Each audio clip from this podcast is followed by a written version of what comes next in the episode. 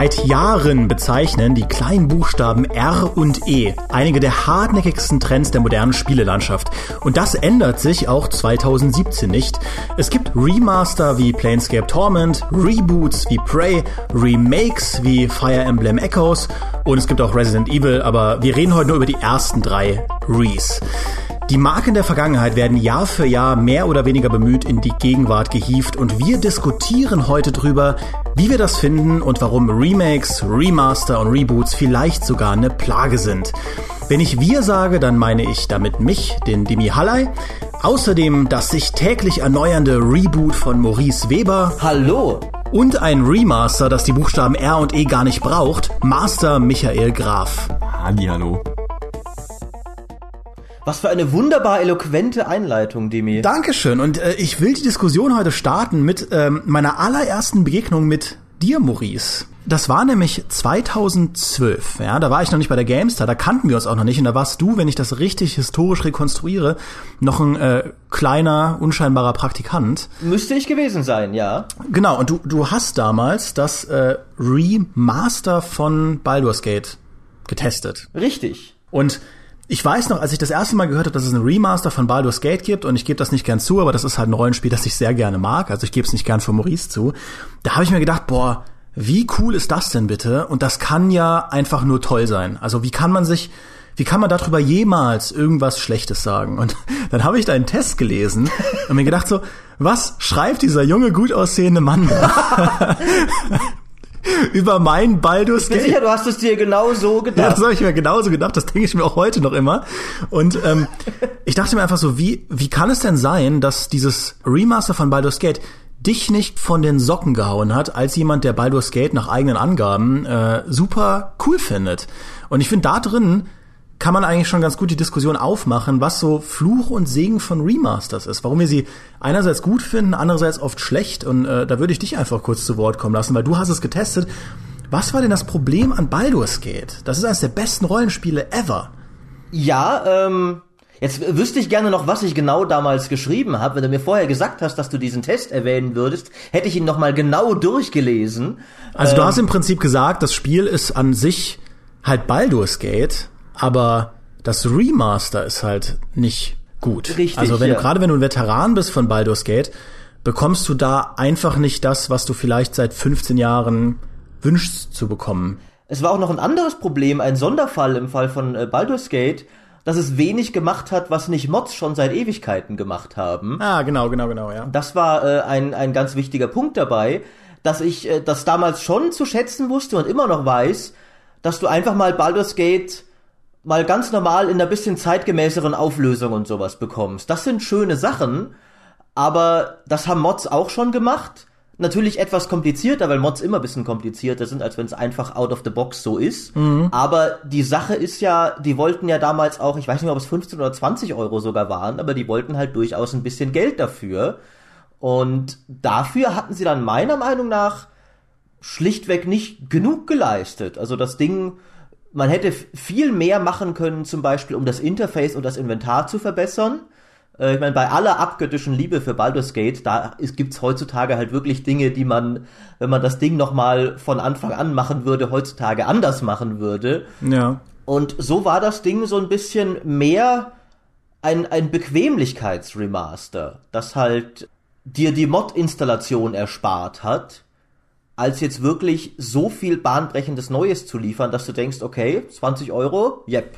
Ich finde es halt äh, bemerkenswert, weil sich da so ein bisschen die äh, ähm, Debatte lostritt, was denn ein Remaster eigentlich zu leisten hat. Weil äh, zum Beispiel habe ich mich damals riesig auf eine auf eine Art Remaster, damals hieß das noch nicht so, von Jack the Lions 2 äh, gefreut, weil Jack the Lions ist ein Spiel, als meiner Lieblingsspiele, das ähm, bis heute nie einen guten Nachfolger bekommen hat. Ich weiß nicht, ich glaube, das ist ein Fluch, das ist irgend so ein so ein Voodoo-Fluch, der das verhindert, dass irgendeine Entwicklerstudie das hinbekommt. Und da haben sie irgendwann mit Wildfire eine Neuauflage rausgebracht, die das für moderne Systeme verbessern soll. Und alles, alles, was ich wollte, war einfach nur, dass das auf modernen Auflösungen läuft, ich halt nicht diesen riesigen Huddel hab und das würde mir schon reichen. Und dann haben sie halt alle möglichen Sachen daran geändert, das mit den Auflösungen, dass alles irgendwie kleiner war und alles war irgendwie anders. Und das hat mich halt voll genervt. Und je nach Perspektive kann man aber auch drüber streiten, dass eigentlich es gut ist, wenn Entwickler dieses alte Spiel nehmen und versuchen, neue Sachen rein, rein zu äh, packen. Und deswegen würde mich mal interessieren, was eurer Meinung nach ein, ein gutes Remaster überhaupt leisten muss, äh, dass ihr sagt, das ist mehr als billiger Cash Grab. Ich finde das immer ein bisschen schwierig, weil ein Remaster ist ja im Wesentlichen immer eigentlich ein Auflösungspatch. Also so ein HD-Remaster oder sowas, wo es dann halt irgendwie auf 1080p hochskaliert wird und notdürftig noch ein paar Dinge geändert. Ich finde, das haben wir bei Baldur's Gate ganz gut gesehen. Das ist auch ein bisschen das, was mich kürzlich an StarCraft Remastered etwas aufgeregt hat, dass es ja die alte Engine noch ist, die dann halt hochgezogen wird auf höhere Auflösungen, natürlich mit Anpassungen. Du hast ja eine flammende Brandschrift sogar geschrieben gegen das StarCraft Remastered. ja, zu Recht. Ich schreibe zu jedem Thema immer eine flammende Brandschrift. Das weißt du doch. Natürlich. Das ist, das ist deine Aufgabe als Kolumnenressortleiter. Ja, ich, ich kenne kein, ich kenne keine Grautöne, es gibt immer nur schwarz und weiß. Nein, aber das, ich verstehe ja, dass bei StarCraft Remastered zum Beispiel auch natürlich Arbeit rein reinfließt, wenn die da Einheiten-Sprites überarbeiten müssen, weil die kannst du nicht einfach hochpixeln, sondern musst sie halt dann irgendwie detaillierter machen und so. Also will ja denen nicht unbedingt Faulheit vorwerfen, aber so wirkt es im Endeffekt dann doch immer. Ja, du kriegst halt ein Spiel, was einfach nur hoch skaliert ist. Bei Age of Empires 2 HD war das genau dasselbe. Fantastisches Spiel Age of Empires 2, aber was kriege ich im Endeffekt? Einfach dasselbe Spiel in einer höheren Auflösung. Und das finde ich, wenn wir schon bei den knackigen Thesen sind, ne, ist für mich eigentlich was, was es als kostenlosen Patch geben muss, zumindest für die Leute, die das Spiel schon besitzen und das ich nicht nochmal verkaufen kann. Und wenn es schon ein Remaster sein soll, das sich wirklich nochmal lohnt zu kaufen, dann hätte ich gerne zwei Dinge. Erstens, also natürlich vielleicht noch ein bisschen eine besser angepasste Grafik, aber vor allem zwei Sachen, nämlich erstens neue Inhalte, wie auch immer die dann aussehen. Das kann äh, irgendwie, bei Baldur's Gate haben sie ja versucht, irgendwie neue Charaktere einzubauen, die waren aber halt einfach nicht gut. das war vielleicht ein bisschen das Problem. Ähm, bei äh, Day of the Tentacle Remastered haben sie einen Audiokommentar eingebaut der Entwickler, was ich ganz, ganz fantastisch finde, weil ich meine, Tim Schäfer ist nun mal einfach halbwegs lustig, ja, und sich das dann anzuhören, hat einfach nochmal Mehrwert und macht Spaß, weil es einfach nochmal Infos dir gibt. Bei Bioshock haben sie es ja auch gemacht bei den Remastered-Versionen, aber da muss es das irgendwie freispielen oder so. Das war dann wieder ein bisschen blöd. Also irgendwie, wenn da Zusatzinhalte drin sind, das ist eine. Und das andere ist halt, wenn es an moderne, zumindest Komfortstandards angepasst ist. Weil ja, das ändert das Gameplay, aber auch bei einem StarCraft Remastered gibt es jetzt klar die Puristen, die sagen, nein, das Gameplay darf sich nicht ändern, ne? nie, nie und nimmer, das, das war schon immer perfekt. Aber ich sage zum Beispiel, ich kann da nur zwölf Einheiten anwählen, das käst mich doch an in modernen Zeiten. Das möchte ich so nicht mehr haben. Also möchte ich doch zumindest ein Spiel, was sich zeitgemäß anfühlt. Dem würde ich durchaus weitgehend zustimmen. Ich glaube nur, du hast es ja selber schon angesprochen, gerade die Sache mit den neuen Inhalten kann halt sehr schnell problematisch werden, was ja auch daran liegt, dass heutzutage recht oft diese Remasters nicht mehr von den gleichen Entwicklern kommen, die damals das Originalspiel gemacht haben. Zum Beispiel im Fall jetzt von Baldur's Gate. Und dass du die remastern jetzt zum Beispiel gerade Planescape Torment. Und du kannst in ein Planescape Torment kannst nicht einfach irgendeinen Autor dran setzen, der da ein paar neue Quests reinschreibt und dann passen die da super rein in eins der am besten geschriebenen Spiele aller Zeiten. Das ist, glaube ich, immer deswegen, auch im Fall von Baldur's Gate, ich fand diese neuen Figuren ja gar nicht so komplett scheiße, wie sie gerne geredet werden, aber sie waren auch nicht so gut wie die besten Figuren aus dem Original mhm. und haben viele deswegen eher gestört. Ja, aber dann setze ich doch nicht irgendeinen Autor an Planescape, sondern halt Colin McCoom. Ne? Das stimmt. Das ist. Äh, dann muss ich es halt gut machen. Wenn man die Möglichkeit dazu hat, das ist richtig, ja. Das wäre natürlich optimal. Aber was sind denn dann eurer Meinung nach richtig gute Remaster? Also einfach ein, mal ein Beispiel, jeder von euch. So eins, wo ihr sagt, da haben sie alles richtig gemacht. Also alles richtig gemacht ist ich ja. Ich weiß, was Micha jetzt sagen wird. Nämlich. Er sagt es nicht, aber bestimmt äh, Homeworld war doch ein gutes Beispiel. Naja, alles richtig gemacht ist ja immer relativ, ne? Aber Homeworld, das stimmt, aber sie haben doch zumindest sehr viel gut gemacht. Homeworld macht immer alles richtig, das ist mal die Grundlage. ähm, ne, bei Homeworld Remastered haben sie halt vor allem, ist halt der optische Sprung eindeutig. Weil bei Homeworld habe ich immer so gesagt, oder bei Remaster auch, dass es eigentlich Homeworld Remastered so aussieht, wie ich das erste Homeworld in Erinnerung habe. Da ich so dachte, ja, das ist ja cool, nur die detaillierten Raumschiffe und sowas. Und dann habe ich mir das erste Homeworld nochmal angeguckt und habe gesehen, nee, das sah überhaupt nicht so aus. Es sah dagegen total krampfig aus. Also die Raumschiffe total weniger detailliert, die Hintergründe halt viel weniger hübsch und so.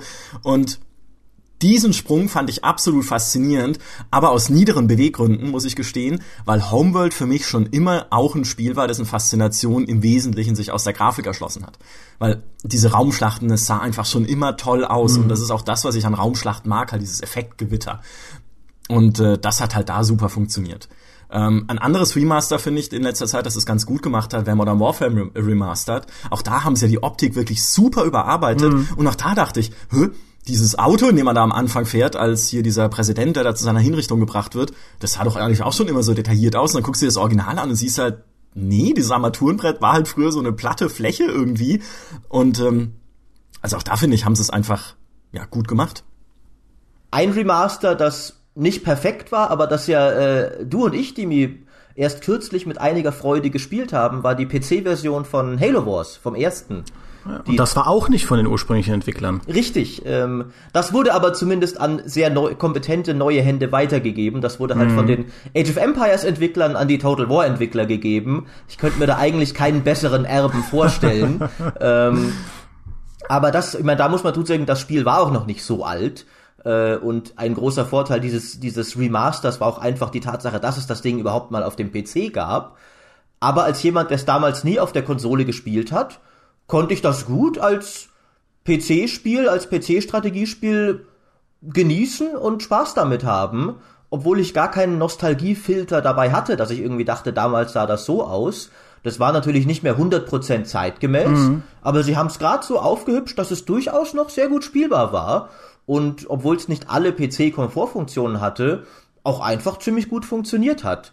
Das war natürlich in dem Fall halt auch nicht die alleranspruchsvollste Aufgabe, weil das Ding ist halt jetzt nicht in Planescape Torment, ein 20 Jahre altes 640 x 480 2D-Spiel. Aber trotzdem, das war ein Remaster, das ich sogar sehr willkommen geheißen habe, einfach weil ich damit dieses Spiel jetzt endlich mal so spielen konnte, wie es gespielt werden sollte, nämlich auf dem PC. Ja, das ist, ich meine, das ist ja in dem Fall auch sogar eine besondere Sache gewesen, weil es gleichzeitig ein Port war und äh, so ein altes Spiel auf einmal für den PC zu portieren und dann halt auch noch auf die Art und Weise zu remastern das war schon eine schöne Sache, nach der in dem Moment einfach niemand gefragt hat. Außer vielleicht die absoluten Hardcore Halo Wars 2 Fans, die nie das erste gespielt haben, aber trotzdem irgendwie Hardcore-Fans geworden sind. Also von daher fand ich, war das eine gute Sache. Ich glaube, ich bin da einfach von euch der, der anspruchsloseste, also ganz persönlich. Ähm, weil ich halt jemand bin, also ich spiele ganz gern Spiele, die halt älter sind. Und ich bin ja jetzt noch nicht lange in der aktuellen Konsolengeneration angekommen, beziehungsweise ich war ja Ewigkeiten reiner PC-Spieler und habe mir dann irgendwann, als ich schon bei der GameStar war, eine PS4 besorgt und eine Xbox One besorgt und dann alle möglichen Spiele, die es nur dafür gibt. Und ich versuche jetzt so ein bisschen rückwirkend zu spielen, was ich alles verpasst habe, zum Beispiel in Uncharted. Und da ist halt mein Anspruch einfach nur, dass dieses Spiel verfügbar sein soll für die aktuelle Plattform und so aussehen und sich so spielen soll, dass mir das jetzt noch Spaß macht. Also zum Beispiel bei äh, Red Dead Redemption, das gibt's ja dank Abwärtskompatibilität auch für die Xbox One, das kann ich nicht spielen. Weil dieses Hochskalieren von der einstigen Auflösung, was es, das war ja damals kein richtiges Full HD, auf der PS3 war das noch viel schlimmer. Ähm, wenn das halt hochskaliert auf meinem jetzigen Fernseher, das sieht einfach furchtbar aus. Das ist purer Pixelmatch und ich kann das nicht spielen, also das stört mich so. Und wenn ich dann so ein Remaster habe von, von einem Uncharted, das ja wirklich einfach normal aufpoliert wurde, aber sonst spielerisch mehr oder weniger identisch ist, ähm, das reicht mir dann. Äh, also rein als subjektiver Spieler. Ja, das war auch, damals gab es eine riesige Diskussion, als wir die Resident Evil Remastered Variante bewertet haben, vom allerersten Resident Evil. Äh, da hat, hat der Kai damals eine relativ niedrige Wertung gegeben, weil er meinte, dieses Gameplay ist einfach nicht mehr zeitgemäß und in der Art und Weise, wie es da aufbereitet wird, macht das nicht so viel Spaß. Das ist beim allerersten Turok Remaster auch der Fall gewesen. Das habe ich jetzt vor einer Weile selbst gespielt. Und ich verstehe schon, was er meint. Das ist halt, wenn man das heute spielt und dieser, oh wow, das ist wie Doom-Faktor dann erstmal am ersten Level weg ist, dann spielt sich das schon echt zäh. Und dann kann man halt diskutieren, ist das dann trotzdem ein gutes Remaster oder ja, weil es halt die Fehler seines, seines, äh, im Prinzip seines Originals weiter nach vorne trägt. Und ich bin der Meinung, solange das es einfach umsetzt, spielbar macht, einigermaßen die Ecken und Kanten äh, schleift, bin ich zufrieden, weil ich muss es mir ja nicht kaufen, wenn ich da keinen Bock drauf habe. Also äh, ich sehe halt Remaster so ein bisschen als eine als eine Art Restauration für die Leute, die halt noch mal Bock darauf haben, die in Assassin's Creed 2 oder äh, Brotherhood unbedingt nochmal auf ihrem, auf ihrem Fernseher spielen wollen mit der PS4 und halt keinen PC haben und äh, da ja dann eine Zeitreise machen wollen, dann passt das für mich, weil es eben das Original so ein Stück weit rekonstruiert. Das war ja auch Teil der Diskussion damals bei Resident Evil. Das war wirklich sehr umstritten. Die Wertung, die wir auch gegeben haben, war, glaube ich, irgendwie niedriger 60er oder so. Dass Spieler, die das gut fanden, ja gesagt haben, gerade das ist es ja, was wir wollen. Wir wollen das alte Resident Evil wieder haben mit seiner furchtbaren Kamera, mit diesen grausigen Rätseln und den, den Speicherbändern und also den, den gleichen Sumpf wie damals, aber das war ja gerade das Tolle dran und wir wollen überhaupt nicht, dass da jemand groß dran rumbastelt oder so. Ich meine, die haben ja immerhin die Engine komplett neu programmiert, das sah ja auch toll aus, aber wir wollen überhaupt nicht, dass da jemand am Spieldesign rumfeilt, weil es soll genauso sein wie damals.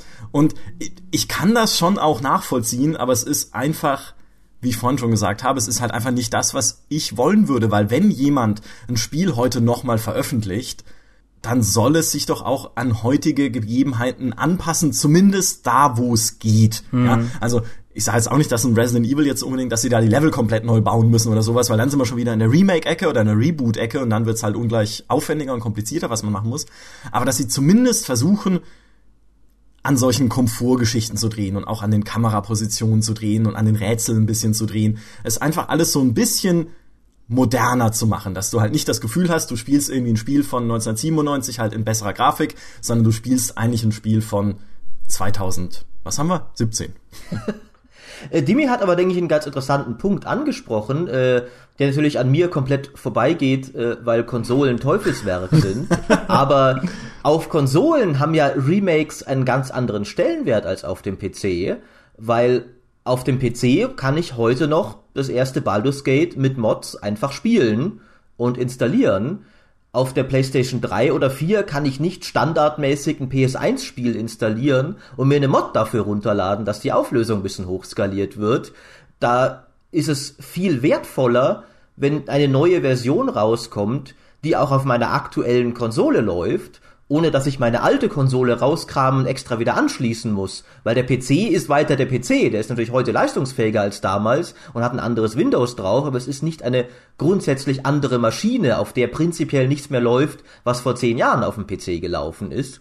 Das heißt, da leisten Remaster schon mal einen ganz anderen Grunddienst. Ja, und auf dem PC gibt es auch einen Haufen Custom-Tools, die man sich runterladen kann. Richtig. Ja. Ich meine, auch auf dem, auch auf dem PC gibt's natürlich Spiele, die einfach nicht mehr die heute nicht mehr gehen, aus irgendwelchen Gründen, weil irgendein Kopierschutz von damals nicht mehr, nicht mehr äh, heute kapiert, dass er nicht mehr kopierschützen soll oder aus welchem Grund auch immer. Aber es ist nicht grundsätzlich so. Es gibt viele alte Spiele, die du auch einfach inoffiziell heute noch problemlos spielen kannst, ohne dass du dafür 20 Euro für ein Remaster ausgeben musst. Auf Konsole ist es schon mal, zahlst du schon mal einfach mehr dafür, für die, für diese grundlegende Leistung, es wieder spielen zu können. Das ist ja auch was, womit die, äh, womit Nintendo Unmengen Geld verdient. Ja, die haben einfach diese riesige Bibliothek an Klassikern und Spielen aus der Super Nintendo Zeit, aus der N64 Zeit und die Virtual Console. Also ich kenne halt nicht wenige Leute, die gesagt haben, ihre Wii U hat sich nur gelohnt wegen dieser Virtual Console, weil sie halt so viele alte Spiele da wieder spielen können. Das sind dann in dem Fall keine Remaster, sondern einfach Neuveröffentlichungen von alten Spielen, die halt emuliert werden auf der, auf der Plattform, weil Nintendo der Lizenzträger ist. Aber nichtsdestotrotz. Aber ich glaube, also äh, ein Remaster, für das ich glaube ich, also ich würde das garantiert mit 300 Euro backen, wenn das jemand bei Kickstarter machen wollte. Ich würde alles dafür geben, wenn es ein Remaster von Blood Omen 1 gäbe, ja. Weil die, die Legacy of Kane Serie ist so eine fantastische Serie und es ist eine Passionsreise, diesen blöden ersten Teil wieder vernünftig hinzubekommen. Das gibt's nicht bei GOG, das gibt's nicht bei Steam. Äh, wenn du es dir kaufst, kann es halt sein, dass dass ähm, irgendwas nicht funktioniert, weil das ein, ein also ein, ein Krampf ist, das lauffähig zu bekommen unter modernen Systemen, selbst mit einer mit einer DOS-Box. Und dann habe ich mir extra damals, äh, also was heißt damals, von einem halben Jahr oder so von der an Kathrin die PS3 besorgt, äh, hier bei mir angeschlossen, weil es gibt ja, das gab es ja damals für PS1 und es gibt das in der in der äh, PS3 Library, kannst du es dir kaufen, dann äh, kannst du es dir runterladen und dann halt emuliert spielen auf der auf der PS3. Aber dann habe ich es mir gekauft und dann war das nur diese blöde deutsche Fassung, die eine Synchro hat aus der Hölle, ja, und das ist in dem Moment, also in dem Fall nichts Gutes, äh, obwohl es halt Blood Omen ist. Ähm, weil die halt absolut furchtbar ist. Das war diese Zeit, wo auch Metal Gear Solid 1 äh, eine Synchro hatte, wo sie, glaube ich, die Putzleute das einfach haben synchronisieren lassen. äh, und das heißt, ich hätte mir das Spiel jetzt nochmal komplett neu kaufen müssen über irgend so einen neuen Account, den ich erstelle, der dann halt im Ausland ist und so. Ich dachte, das kann nicht wahr sein. Dieses Spiel ist so nah und doch so fern. In einer Zeit, in der doch eigentlich alles verfügbar ist und niemand macht das, ja. Und da bin ich halt dankbar für jedes Remaster, das mir diesen Leidensweg einfach erspart. Ja, also tatsächlich gibst du ein gutes Beispiel dafür, dass diese Probleme auch auf dem PC sehr wohl existieren können. Das heißt, auch hier können Remaster einfach diesen grundsätzlichen Dienst leisten, dir dein altes Lieblingsspiel einfach wieder problemfrei zur Verfügung zu stellen. Das ist, äh, ist halt je nachdem anders. Zum Beispiel im Fall von StarCraft ist das komplett irrelevant. StarCraft kann jeder heute noch spielen und wird ja auch noch, äh, würde ja in Südkorea einen Volksaufstand geben, wenn das nicht mehr der Fall wäre. ähm, aber eben für solche vergesseneren Perlen ist oft allein das schon geil. Ja, ich glaube auch der Hauptstreitpunkt, der halt entbrennt über diesen Remastern, ist, dass man den Publishern vorwirft, dass sie einfach nur billiges Geld machen wollen. Und ich kann das schon verstehen, dass halt gerade jetzt im, im PS4, Xbox One Zeitalter, ja, wo die, die letzte HD-Generation, also PS3 und Xbox 360, wo das einfach von der Technikarchitektur sehr ähnlich ist zu dem, was man jetzt hat, ähm, dass gerade in der Zeit halt die, die Remaster äh, im Prinzip auf Bäumen wachsen, kann ich schon verstehen, dass die Leute da so ein bisschen schlecht gelaunt sind und sich sagen, ja, kommt schon. Also ganz ehrlich, das jetzt kommt halt Assassin's Creed noch mal raus und dann kommt ein God of War noch mal raus und dann äh, guten Uncharted kommt dann noch mal raus und das sind jetzt noch bessere Remaster, aber das im Prinzip alles einfach für eine moderne Plattform portiert wird und es keine Möglichkeit gibt, dass wenn du es auf der vorherigen Plattform schon mal erworben hast, du das einfach bekommst. Das ist ja was, was sie bei Steam häufiger machen. Bei Skyrim zum Beispiel, der Skyrim Special Edition, ich glaube bei äh, Bioshock, äh, Maurice, korrigiere mich, wenn ich falsch mhm. liege, da war es auch so, dass du dann einfach diese ja, Remaster-Fassung, genau, ja. die hast du einfach bekommen. Äh, und das finde ich dann gut. Das finde ich ist ein, ist ein hervorragender Service, äh, der jetzt im Prinzip, äh, und da muss, glaube ich, selbst Maurice äh, den Konsolen halt Credit geben, ja, dass von den Konsolen losgetreten wird und uns dann bessere Varianten spendiert. Das stimmt. Äh, ich finde das ja fast oft schon einen äh, zu guten Service, weil ich mir manchmal denke, klar, ist das geil, dass ich das kostenlos bekomme, aber ich finde, ich hätte auch nicht unbedingt jetzt einen Anspruch darauf, dass, weil ich damals vor, wann ist Bioshock 1 erschienen? Äh, fünf, zehn Jahre? 2005. ja, genau, vor über zehn Jahren, weil ich damals Bioshock 1 gekauft habe, dass ich heute kostenlos das bekomme, wo, worin die Entwickler ja durchaus nochmal Remastering-Aufwand reingesteckt haben. Mhm. Ich finde, manchmal sind diese Beschwerden, ich meine, oft sind halt diese Remasters dann wiederum zu teuer, ähm, aber ich finde grundsätzlich kann man nicht sagen, das sollte immer kostenlos sein, weil das geht einfach weit über erwarteten Dienst hinaus, dass ein Spiel zwölf Jahre später nochmal einen Texturenpatch bekommt oder sowas. Das äh, ist schön, wenn es kostenlos ist, aber ich würde dafür auch mal einen Fünfer oder sowas noch hinlegen. Halt nicht unbedingt gleich einen Zwanziger oder Dreißiger. Ja. Also ich glaube, es ist halt letztlich immer äh, eine Gratwanderung. Ja, das äh, im Prinzip, was du leistest, wenn du als Entwickler einen Remaster machst, was du als Publisher bietest, wenn du es verkaufst, für wie viel du es verkaufst und was die Fans erwarten. Ähm, das ist ja, glaube ich, einfach ein Kommunikationsprozess, den man von Fall zu Fall abwägen muss und je nachdem dann äh, entscheiden muss. Weil es gibt halt Remaster, da sage ich auch, da, da wäre ich bereit, nochmal 20 Euro für zu zahlen, weil die einfach so einen guten Job gemacht haben und auch alle möglichen Sachen mit reingepackt haben.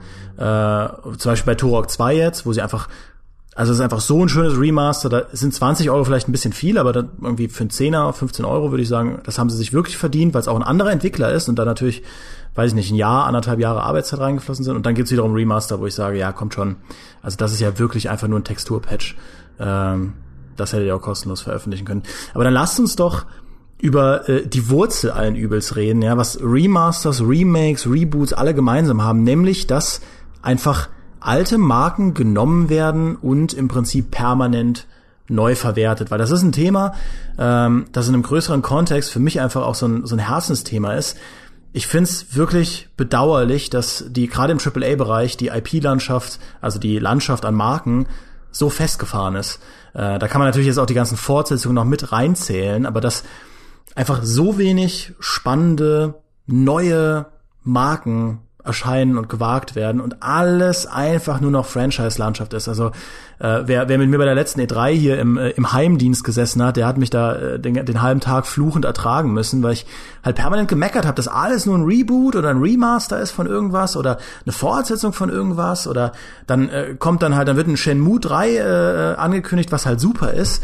Ähm, und dann kommt ein Final Fantasy äh, Remake, das angekündigt wird, auf das die Fans halt ewig warten und das Publikum rastet völlig aus und ich will ja auch niemandem seine Freude daran absprechen, aber ich denke mir, kommt schon Leute, es sollte auch irgendwie was Neues passieren. Ich habe ja schon in einer vorherigen Folge drüber getönt, wie, wie wunderbar ich es fand, als sie damals mit Assassin's Creed kamen und einfach in die AAA-Landschaft sowas komplett Neues reingesetzt haben, wo ich dachte, wow, von sowas habe ich ja noch nie gehört. Ja, Mittelalter-Setting, Open World, nachgebaut mit Parcours, holy shit, ja. Und äh, heute fehlt mir das echt ein bisschen, aber ich würde einfach gerne eure Meinung wissen. Ja, also bei mir ist ja tatsächlich so, obwohl ich mich dann durchaus immer freue, wenn ich höre, dass zum Beispiel ein schönes altes Spiel wie, wie Baldur's Gate oder jetzt Torment oder so wieder remastered wird, tatsächlich spiele ich vergleichsweise wenige Remaster dann am Ende. Weil ich oft, ich guck dann so kurz rein und okay, das ist jetzt, ist besser als es vorher war, aber es ist immer noch sehr altbacken. Und irgendwie nicht genug, um jetzt neu diesen Funken komplett zu entfachen. Zum Beispiel das Age of Empires Remaster oder sowas. Das halt geht auch darauf zurück, was Micha vorher gesagt hat. Das ist halt das gleiche Spiel, jetzt höher aufgelöst, aber es sieht immer noch alt aus. Es fühlt sich nicht irgendwie auf Hochglanz poliert neu an. Und dann denke ich mir auch meistens, okay, es ist immer noch natürlich ein super Spiel. Ich habe es früher auch extrem gerne gespielt. Ich spiele es immer noch gern ab und an. Aber eigentlich hätte ich jetzt doch lieber was Neues. Und mit was Neuem meine ich auch nicht unbedingt was bahnbrechend zukunftsschauendes. Das kann auch was oldschooliges sein. Aber zum Beispiel hätte ich, nehme ich jederzeit lieber, spiele ich ein Pillars durch, als jetzt nochmal ein Baldur's Gate Remastered oder ein Torment Tides of Numenera als ein äh, Planescape Torment Remastered. Weil ich das viel interessanter finde, wenn Leute heute neue Spiele machen, vielleicht im Geiste dieser Klassiker, aber die alten Klassiker, ich kenne sie ja auch eigentlich schon. Klar, ich schaue dann gern mal wieder rein oder sowas, aber ich spiele dann so ein Remaster nicht nochmal die volle 80-Stunden-Kampagne durch. Es sei denn, ich werde dafür bezahlt, weil es mein Job ist, äh, dann natürlich schon. Aber privat spiele ich tatsächlich vergleichsweise wenige Remaster. Und wie gesagt, freue mich dann irgendwie trotzdem immer wieder, wenn ein Spiel, das ich mag, remastert wird. Aber wenn ich dann meine begrenzte Gaming-Zeit äh, verteilen muss, entscheide ich mich doch meistens eher für ein neues Spiel. Aber was wäre, wenn die ein im Prinzip ein Remake von Baldur's Gate ankündigen würden? Weiß ich nicht, mit der Engine von einem Dragon Age Inquisition, würdest du das lieber wollen als ein Pillars of Eternity? Oh, oh ja, oh ja, oh ja, oh ja. Das, äh, das wäre was ganz anderes. Also wie gesagt, wenn es wirklich genug neu ist, dass es wirklich, also dass es dich halt von den Socken haut, und das mit dieser Nostalgie von damals verbindet, das ist, finde ich, was anderes. Das ist wiederum auch, was Micha vorher meinte, eben jetzt mit, mit, mit StarCraft Remastered oder sowas.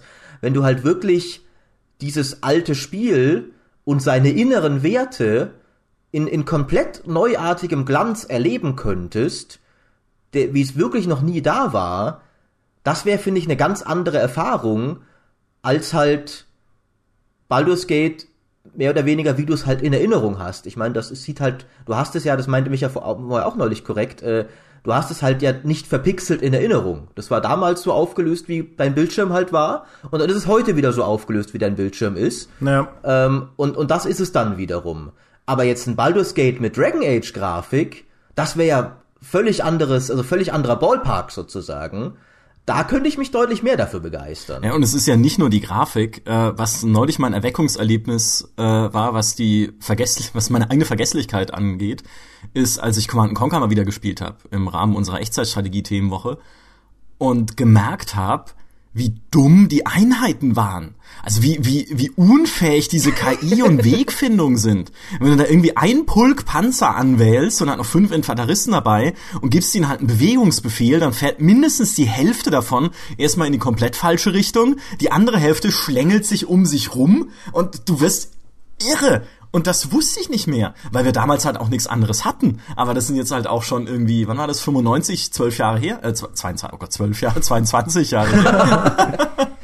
damals konnte ich noch rechnen. ähm, und auch da muss halt einfach sagen, das ginge heute nicht mehr. Also auch da würde es nicht einfach reichen, irgendwie eine neue Engine drüber zu malen, sondern auch diese Wegfindung, das müsste man halt überarbeiten. Aber genau das ist für mich dann eben auch der Reiz an einem Remaster. Und was eben dieses ganze Kochen auch im eigenen Markensaft angeht, was wir immer mehr erleben in der Spieleindustrie, also insbesondere eben von den AAA-Publishern, von den Groß Großkonzernen, ist halt einfach diese, ähm, naja, so, so, eine, so eine Abneigung gegenüber Risiko. Weil man natürlich die großen Marken funktionieren, das hat man gelernt, ne? so ein Halo verkauft sich halt, ne? weiß Microsoft, also hoffentlich, denke ich vielleicht.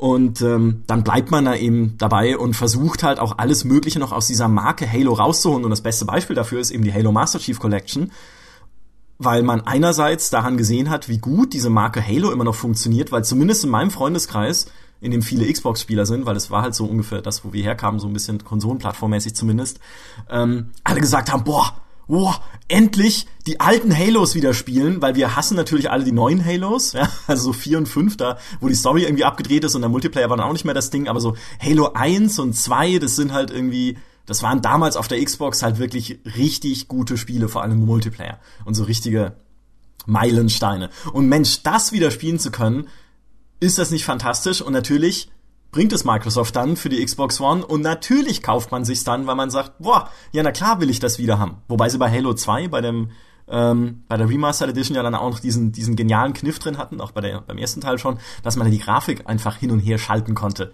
nahtlos, um dann wirklich zu schauen, wie sah es damals aus und wie sieht's jetzt aus, was ja auch ein Unterschied ist wie Himmel und Hölle, ja. den man so gar nicht denken würde, weil man es ja anders in Erinnerung hat, aber dann, wenn irgendwie die ganzen Details plötzlich weg sind, alle Pflanzen weg, irgendwie die Texturen sind nur noch platt und sowas, also eine super Idee. Diese, diese Halo Editions waren ja aber auch, ich meine, korrigiert mich, wenn ich falsch liege, die haben ja auch, glaube ich, wirklich einen recht großen grafischen Schritt gemacht, oder? Diese, das war ja nicht. Ja, ja, also Halo 2 sah in der Remastered-Fassung besser aus als Halo 3. Das ist ja schon wieder, worüber wir gerade sprachen, das ist ja deutlich mehr, als da nur ein paar High-Res-Texturen drauf äh, packen oder die Auflösung zu erhöhen.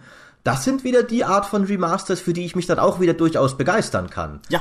Die das wirklich nicht, nicht nur so wie wie es halt du dich damals dran erinnerst oder wie es halt irgendwie so ein bisschen schöner als damals, sondern wirklich so, dass du sogar nach aktuellem Standard noch sagen kannst, okay, das sieht eigentlich ziemlich geil aus. Und das ist ja genau das, weil ich äh, wenn ich irgendwie ich, ich will halt merken, dass in so einem Remaster Liebe drin steckt. Dass sich da jemand hingesetzt hat und wirklich liebevoll überlegt, wie kann ich das anpassen? Was muss ich machen? Wie muss die Grafik denn heutzutage aussehen? Was muss ich am Komfort ändern? Dass ich wirklich merke, das ist ein Werk, das ein Entwickler halt wirklich mit Köpfchen und mit Zuneigung zu diesem alten Spiel gemacht hat und nicht einfach nur auf 1080p hochskaliert. Weil sonst kann ich auch einfach auf GOG gehen und mir das alte Spiel kaufen, mir einen Auflösungspatch oder eine Mod, zumindest am PC, ne, runterladen und es dann einfach im Original spielen für einen Fünfer und muss nicht 20 Euro in Remaster investieren. Ich glaube aber, das ist manchmal auch recht knifflig. Also ich finde, StarCraft ist eigentlich das beste Beispiel dafür, wo ich glaube, wenn sie das machen würden, was du in deiner Kolumne, glaube ich, auch gefordert hast, nämlich das wirklich in die Engine von StarCraft 2 zu portieren, dann gäbe es einen Aufschrei wie sonst was aus der südkoreanischen E-Sport-Szene.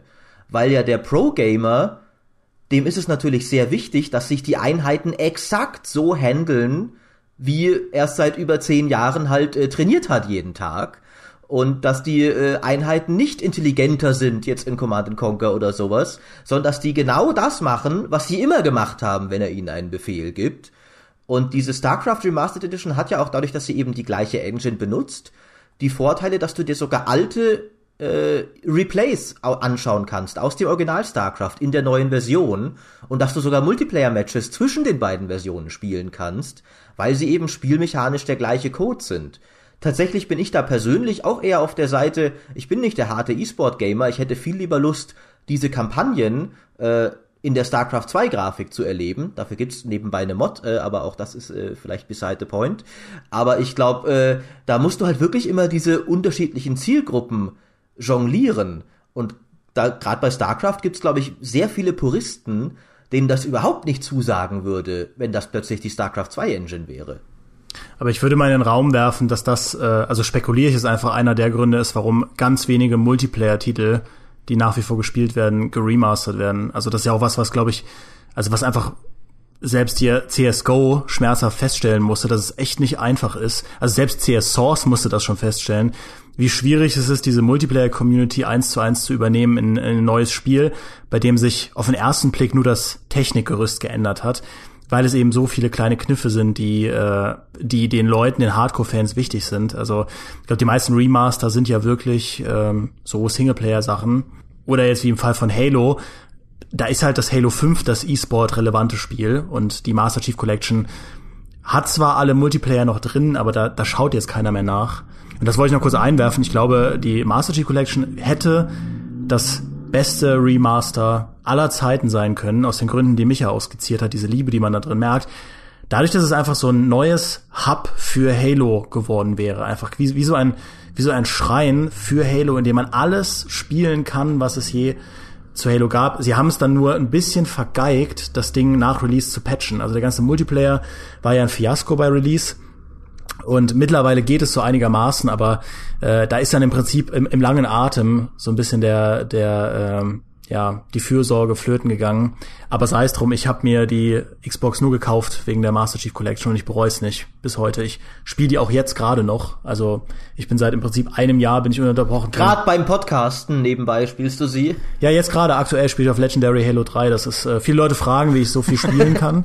das mache ich jetzt einfach so mit einer Hand. Nee, aber ähm, genau, also ich spiele die auch jetzt gerade, ich spiele spiel quasi seit einem Jahr ununterbrochen Halo, weil es einfach cool ist. Und da erfüllt das Remaster halt voll seinen Zweck. Gut, ich wollte jetzt nicht zu sehr davon abweichen. Aber ich stimme dir zu, Maurice. Das ist natürlich ist schwierig. Ja gut, aber im Endeffekt, ich meine, auch was StarCraft angeht, ich bin halt kein südkoreanischer E-Sportler. noch, noch nicht, Micha, noch nicht. noch nicht, ja. Es ist, es ist ein Ziel, ja, ich komme immer näher, aber noch sind wir nicht ganz da. Ähm, und ich hätte halt dann trotzdem gerne ein modernisiertes Spiel statt ein, oder ein modern, nee, anders, ein modernes Spiel statt nur ein modernisiertes Spiel. Und ähm, ich verstehe auch jeden, der das natürlich anders sieht. Ich verstehe auch jeden Puristen, der sagt, Gameplay über alles, gerade bei solchen Multiplayer-Titeln, wie wir es ja gerade schon hatten. Ähm, es wäre ja zum Beispiel auch, wenn jetzt irgendwie ein Battlefield 1942 zum Beispiel neu aufgelegt würde und sie würden es in der Frostbite-Engine machen und man könnte die Flugzeuge nicht landen oder mit ihnen abheben, sondern würde in der Luft starten, die Leute würden durchdrehen weil das einfach nicht das alte Gameplay ist, mit dem ganzen Quatsch, den du machen konntest mit den Flugzeugen. Und auch das würde ich verstehen. Ja? Also natürlich ist es ein schwieriger Balanceakt und im Endeffekt, ja klar, möchte ich auch nicht irgendwie sagen, dass jetzt irgendwie die eine Gruppe, die dann irgendwie sagt, Technik ist uns wichtiger, mehr Recht hat als die andere Gruppe, die irgendwie sagt, Gameplay ist uns wichtiger. Man muss es eben bei einem Remaster unter einen Hut bringen. Und ein paar haben das ja tatsächlich schon geschafft. Die Beispiele hatten wir ja schon. Stimmt. Ich denke, was halt natürlich auch noch ein wichtiger Faktor ist, auch wenn das so ein bisschen was ist, was nicht, was nicht äh, das Problem des Endkunden sein sollte, ist natürlich der Aufwand, den das macht. Weil StarCraft ist ja eigentlich in einer recht ungewöhnlichen Situation, dass es schon ein Sequel gibt, das grundsätzlich durchaus sehr ähnlich ist in vielen Bereichen und eine Engine hat, in die du das theoretisch portieren könntest, das erste, weil sogar viele Einheiten und sowas schon existieren als Modell. Aber sowas wie Baldur's Gate zum Beispiel, das hat halt dann so ein kleiner Entwickler wie Beamdog gemacht. Und es wird sich wahrscheinlich, ist die Frage, ob sich rentieren würde, wenn du das aufwendiger machst, wenn du wirklich ein, sagen wir mal, ein 3D Baldur's Gate neu modellieren würdest, ob das du dann an der Kasse wiederbekommen würdest. Selbst wenn alle sagen würden, okay, da ist so viel Aufwand drin, das lohnt sich, Gibt es noch genügend Leute, die dann heute ein Baldur's Gate kaufen würden für 30, 40 Euro oder sowas, dass es sich lohnen würde, da das zu machen, was auch vielleicht auch die Halo Edition gemacht hat. Halo ist eine sehr populäre Marke, auch heute noch. Baldur's Gate ist immer auch noch populär, aber auch so mehr so bei Nostalgikern als jetzt bei der gesamten Welt. Und dann ist die Frage, wenn es halt nur so geht wirtschaftlich, wollen wir es dann lieber so oder lieber gar nicht? Ja, aber ich meine, da, da kommst du ja in die Remake-Schublade rein. Das wäre ja dann de facto einfach ein, ein Baldur's Gate Remake, würde sich das lohnen. Und ich glaube, ich glaube schon. Ich glaube, es würde sich halt, also gut bei einem Baldur's Gate, also ich glaube, bei einem Baldur's Gate müsste man halt modernere Verkaufsargumente finden. Das würde nicht funktionieren wie bei einem Final Fantasy VII. Ja, bei JRPGs ist das eine spannende Sache. Die interessieren ja so ein Tales of Systeria, wenn das rauskommt.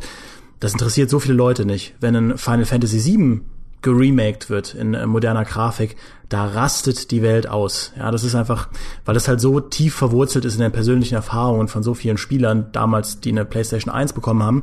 Und bei einem Baldur's Gate würde das nicht funktionieren, weil das halt so ein PC-only Core-Produkt ist, ähm, das auch nur so alte Hasen oder so Retro-Hasen wie wir äh, noch noch kennen.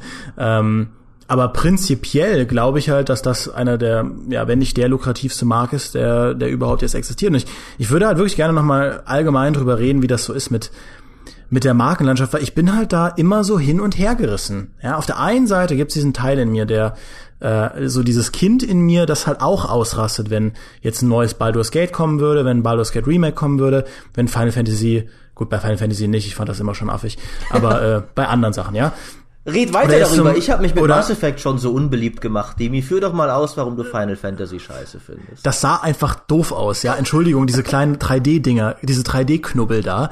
Das einfach, wenn, also wenn du mal als dieser wundervollen Super Nintendo Final Fantasies gespielt hast, diese Pixel Dinger, die einfach heute noch so wundervoll aussehen, ja, weil sie so wie Disney-Filme schön gealtert sind. Und dann diese kleinen Polygonknubbel da mit dieser Emo-Geschichte von leidenden Menschen, die alle halt so Ach, da, da kommst du mit Mass Effect da schon fast wieder rein, ja. Das sind halt alles immer so angstbeschwerte Menschen, die, ähm, ach, ja, egal. ähm, auf jeden Fall, ähm, ein Teil von mir sieht zum Beispiel auch ein neues Call of Duty und denkt sich, okay, das wird im, im Zweiten Weltkrieg spielen.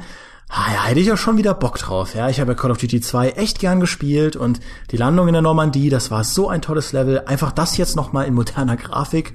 Klar, da bin ich dabei. Und dann gibt's diesen anderen Teil von mir und das ist gar nicht unbedingt der Spielejournalist-Teil, sondern einfach so der der ideelle Teil, der sehen will, dass Videospiele cooler, besser weiterkommen äh, werden und kommen der denkt sich so, das kann's doch nicht sein, ja. Also bei jeder E3, bei jeder Gamescom kann man im Prinzip dieselben PR-Dialoge abspielen, äh, beziehungsweise PR-Präsentationen abspielen, wie schon vor fünf Jahren, ja. Da kommt ein neues Watch Dogs und dann kommen sie wieder mit, dass es halt eine äh, ne, ne, ne Cyberpunk-Story ist von äh, ach Hacking und äh, Big-Konzerne und man kann sich wieder frei bewegen und man ist wieder so ein Hacker und du kannst im Prinzip schon von vornherein sagen, wenn jetzt irgendwie wir haben 2018, vielleicht steht dann wieder ein neues Dragon Age Inquisition an und dann kommt halt wieder derselbe Sermon von, ja, wir haben hier diese Welt wiederbelebt, die ihr alle schon kennt und äh, da gibt's halt wieder Charaktere und also und jetzt fünfmal so groß wie vorher. Jetzt genau fünfmal so groß wie vorher. Es gibt jetzt einen Scanner, den man dabei hat, mit dem man Pflanzen scannen kann.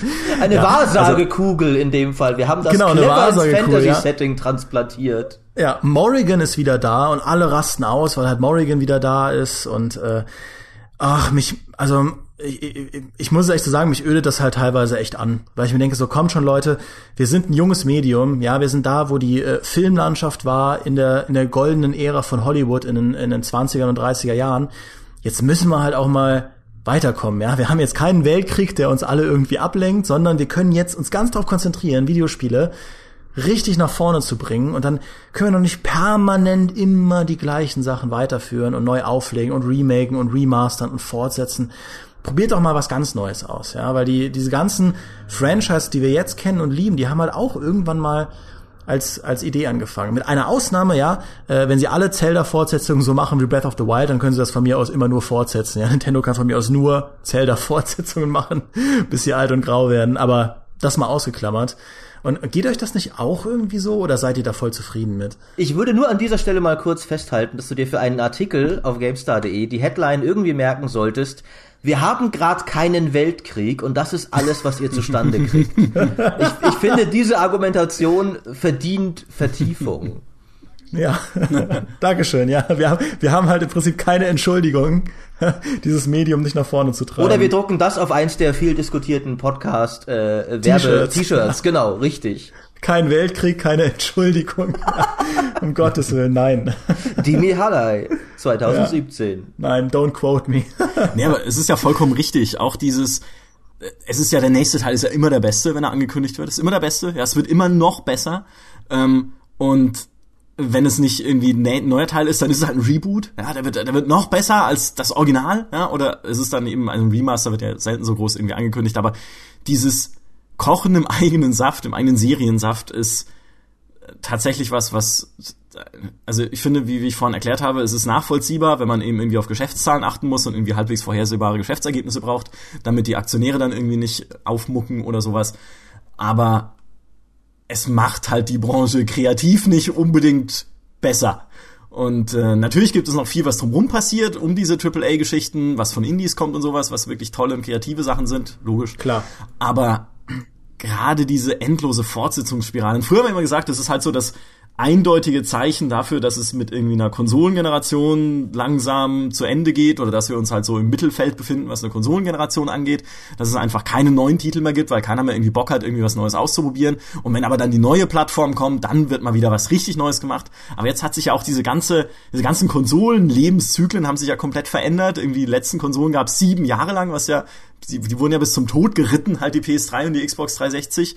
Und jetzt ist es ja so, dass es überhaupt keine neuen Konsolen mehr gibt, sondern nur Remaster-Editionen der alten Konsolen. Ja, also mal gucken, was die Xbox Scorpio bringt, aber die PS4 Pro ist ja zumindest halt eine PS4 mit höherer Auflösung. Ja, es ist ja genau das, was mit den Spielen auch gemacht wird, jetzt auch schon mit den Konsolen gemacht. Und ähm, ja, dann denkst du natürlich, okay, also Wann ist denn dann eigentlich der Punkt da, was Neues zu machen? Ne? Ihr sagt doch immer alle, wir wollen kreativ sein, auch die Entwickler, auch die von den großen Publishern. Und ich glaube es ihnen ganz, äh, also wirklich, ich glaube da ganz fest dran, dass die das ehrlich meinen, weil auch das ist natürlich, oder hoffentlich der Anspruch, den jeder Entwickler an sich hat, natürlich seine eigenen Ideen umzusetzen. Ähm, und dann macht er halt doch wieder nur Assassin's Creed Neues oder nur irgendwie ein Call of Duty oder so. Und wann ist dann eigentlich der Punkt da, mal wieder was Neues zu wagen? Und irgendwie scheint er immer mehr sich zu verwässern und in weite Ferne zu rücken. Ja, ich will ja auch gar nicht sagen, dass die, dass die Fortsetzungen, die kommen, nicht kreativ sind. Ganz im Gegenteil, da steckt halt so viel Kreativität drin.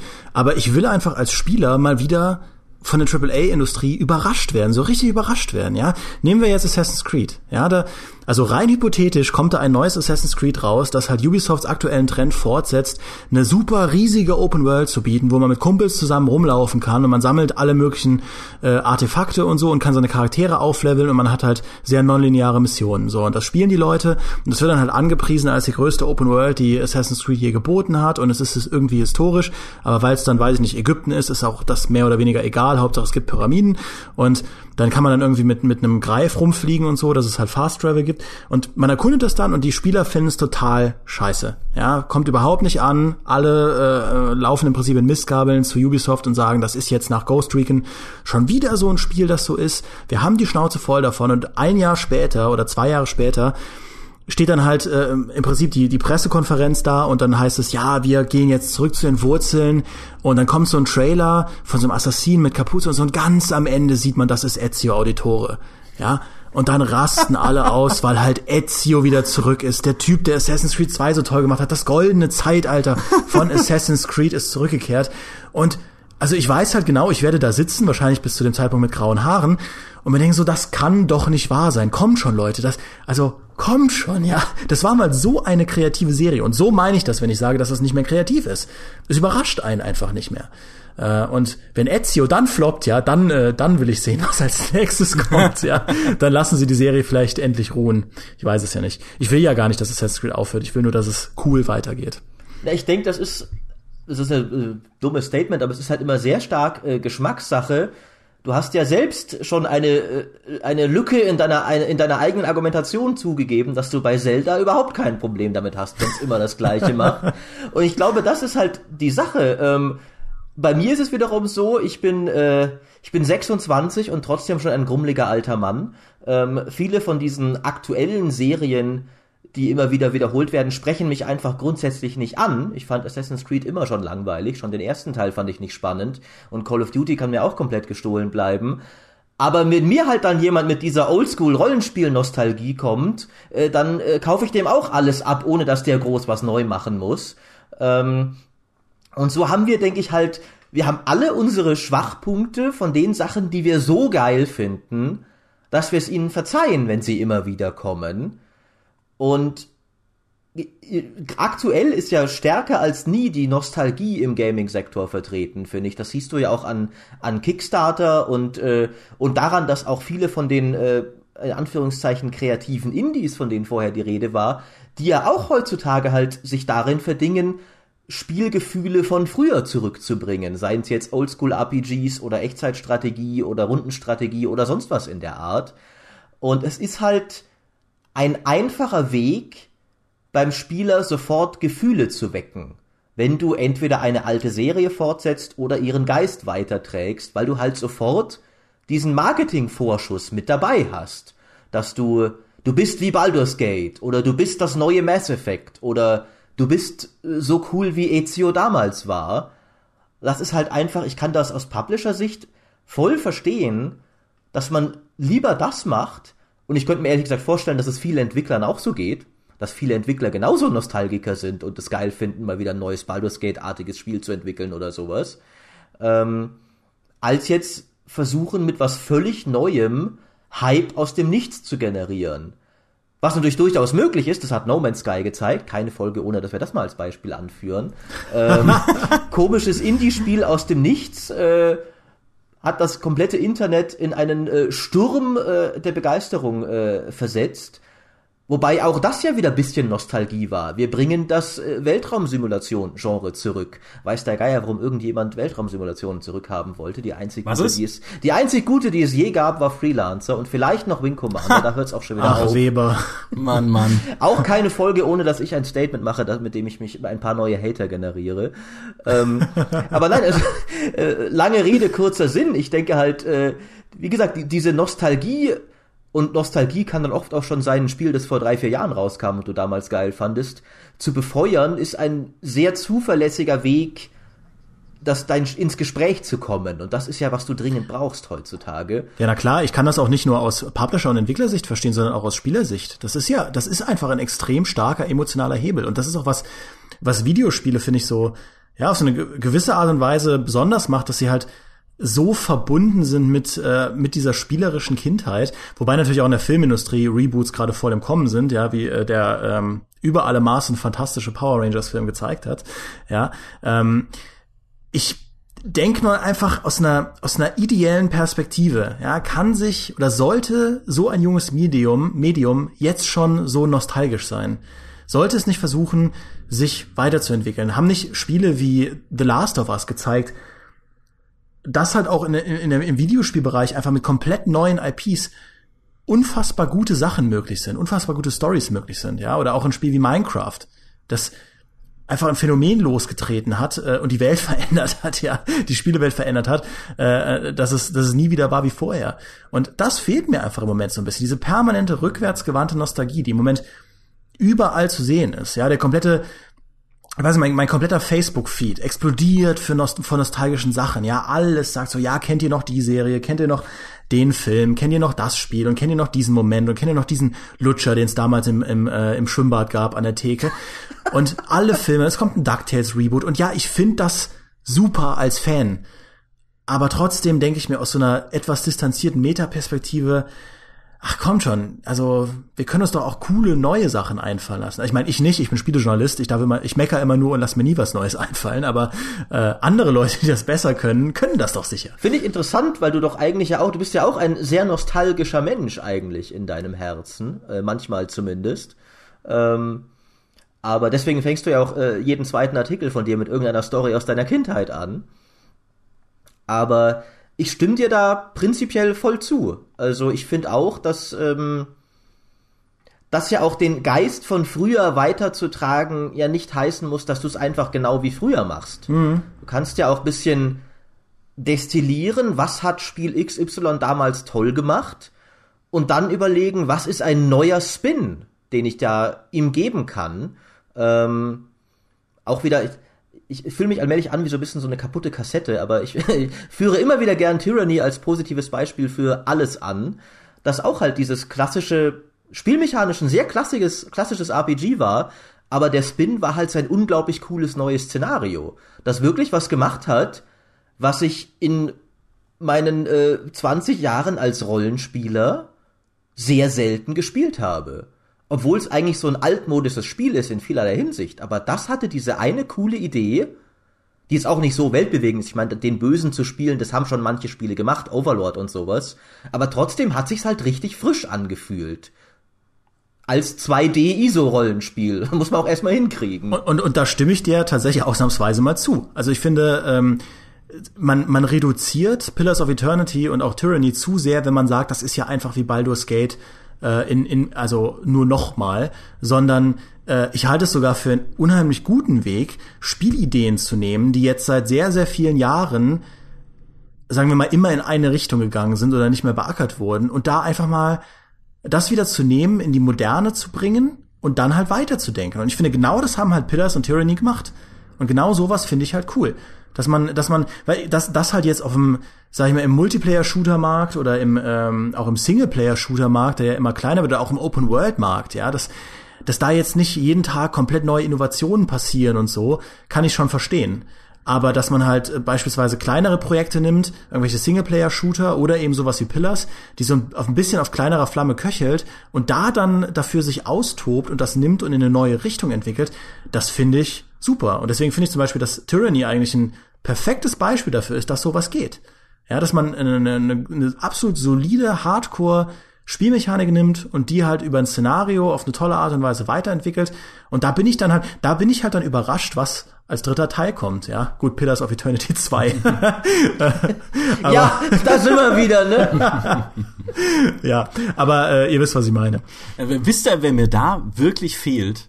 Und jetzt, jetzt kommt's halt echt. Peter Molyneux. Oh! So Leute wie mhm. Peter Molyneux zum Man kann einfach von dem Mann halten, was man will. Ja, also ne, es ist halt jemand, der sich sehr in seine eigenen Ideen verliebt, sie dann aber halt leider nicht umsetzen kann, sehr schade. Aber ich mag den wirklich sehr, sehr gerne als Designer, weil er wenigstens jemand ist, der es schafft, neue Visionen zu entwickeln für seine Spiele. Ob die dann am Ende einzuhalten sind, ist halt immer so ein bisschen ein zweischneidiges Schwert, aber probiert wenigstens neue Sachen aus oder hat es zumindest jahrelang gemacht und man konnte immer mal wieder was Originelles dabei erleben. Ob es jetzt irgendwie eine Flugteppich-Simulation war damals bei Magic Carpet, ob es eine Movies waren, ein Spiel, wo man diese Filmstars durch die Gegend wirft in einem selbstgebauten Studio, ob es ein Dungeon Keeper war natürlich, ob das irgendwie ein Syndicate war. Also das waren einfach immer neue, originelle Ideen. Die wurden zwar teilweise dann auch wieder fortgesetzt, aber trotzdem bei Molyneux hast du immer das Gefühl gehabt, jedes Spiel, das er macht, ist irgendwie anders. Und das fehlt mir heute irgendwie. Und ich glaube auch, also ich hätte mit ihm jetzt noch nie drüber gesprochen, das werde ich aber tatsächlich nächstes Mal tun, wenn ich ihn treffe, ob ein Peter Molyneux jemals auf die Idee käme, irgendwas zu remastern oder zu rebooten. Das wüsste ich mal. Das, wär, das würde mich auch interessieren. Ich, ich stimme dir ja tatsächlich voll zu. Ähm, ich, äh, ich mag Peter, Peter Molyneux auch wirklich gerne. Ich mochte auch viele seiner Spiele damals, die nicht allen so gut gefallen haben. Ich fand zum Beispiel The Movies fand ich klasse. Äh, ich mochte sogar das erste Black and White, obwohl es damals sehr viele Leute doof fanden. Äh, heutzutage ich habe durch Goddos habe ich dann doch einigen Respekt für ihn verloren, weil da hat er nicht nur seine Vision nicht erfüllt, da hat er einfach, da hat er einfach so komplett auf ganzer Linie versagt und ein so blödes Spiel abgeliefert und obendrein auch noch diesen Gewinner von dem Curiosity äh, wie Dreck behandelt eigentlich, dass man dafür nicht sagen muss, inzwischen, das, also das geht darüber hinaus, dass man groß träumt und es nicht ganz schafft. Äh, da ist so ein bisschen, das finde ich, äh, ich kann heute ihn nicht mehr uneingeschränkt bewundern. Aber dennoch finde ich auch, also wie du richtig sagst, so Leute, solche Träumer, lieber einen Träumer, der dann vielleicht ein, ein makelhaftes, aber immer noch tolles Spiel produziert, als jemanden, der eine perfekte Fortsetzung by the Numbers schafft. Oft sind meine Spiele, meine Lieblingsspiele, gerade diejenigen, denen du auch eigentlich vieles vorwerfen kannst. Spielmechanik stimmt hier und da nicht perfekt. Also Torment ist zum Beispiel jetzt gerade das neue ein gutes Beispiel. Da, dem, das kannst du sau viel kritisieren dran, was die reine Spielmechanik angeht. Aber ich mochte es einfach, weil es weil, weil, weil es clever war, weil coole Gedanken drin steckten.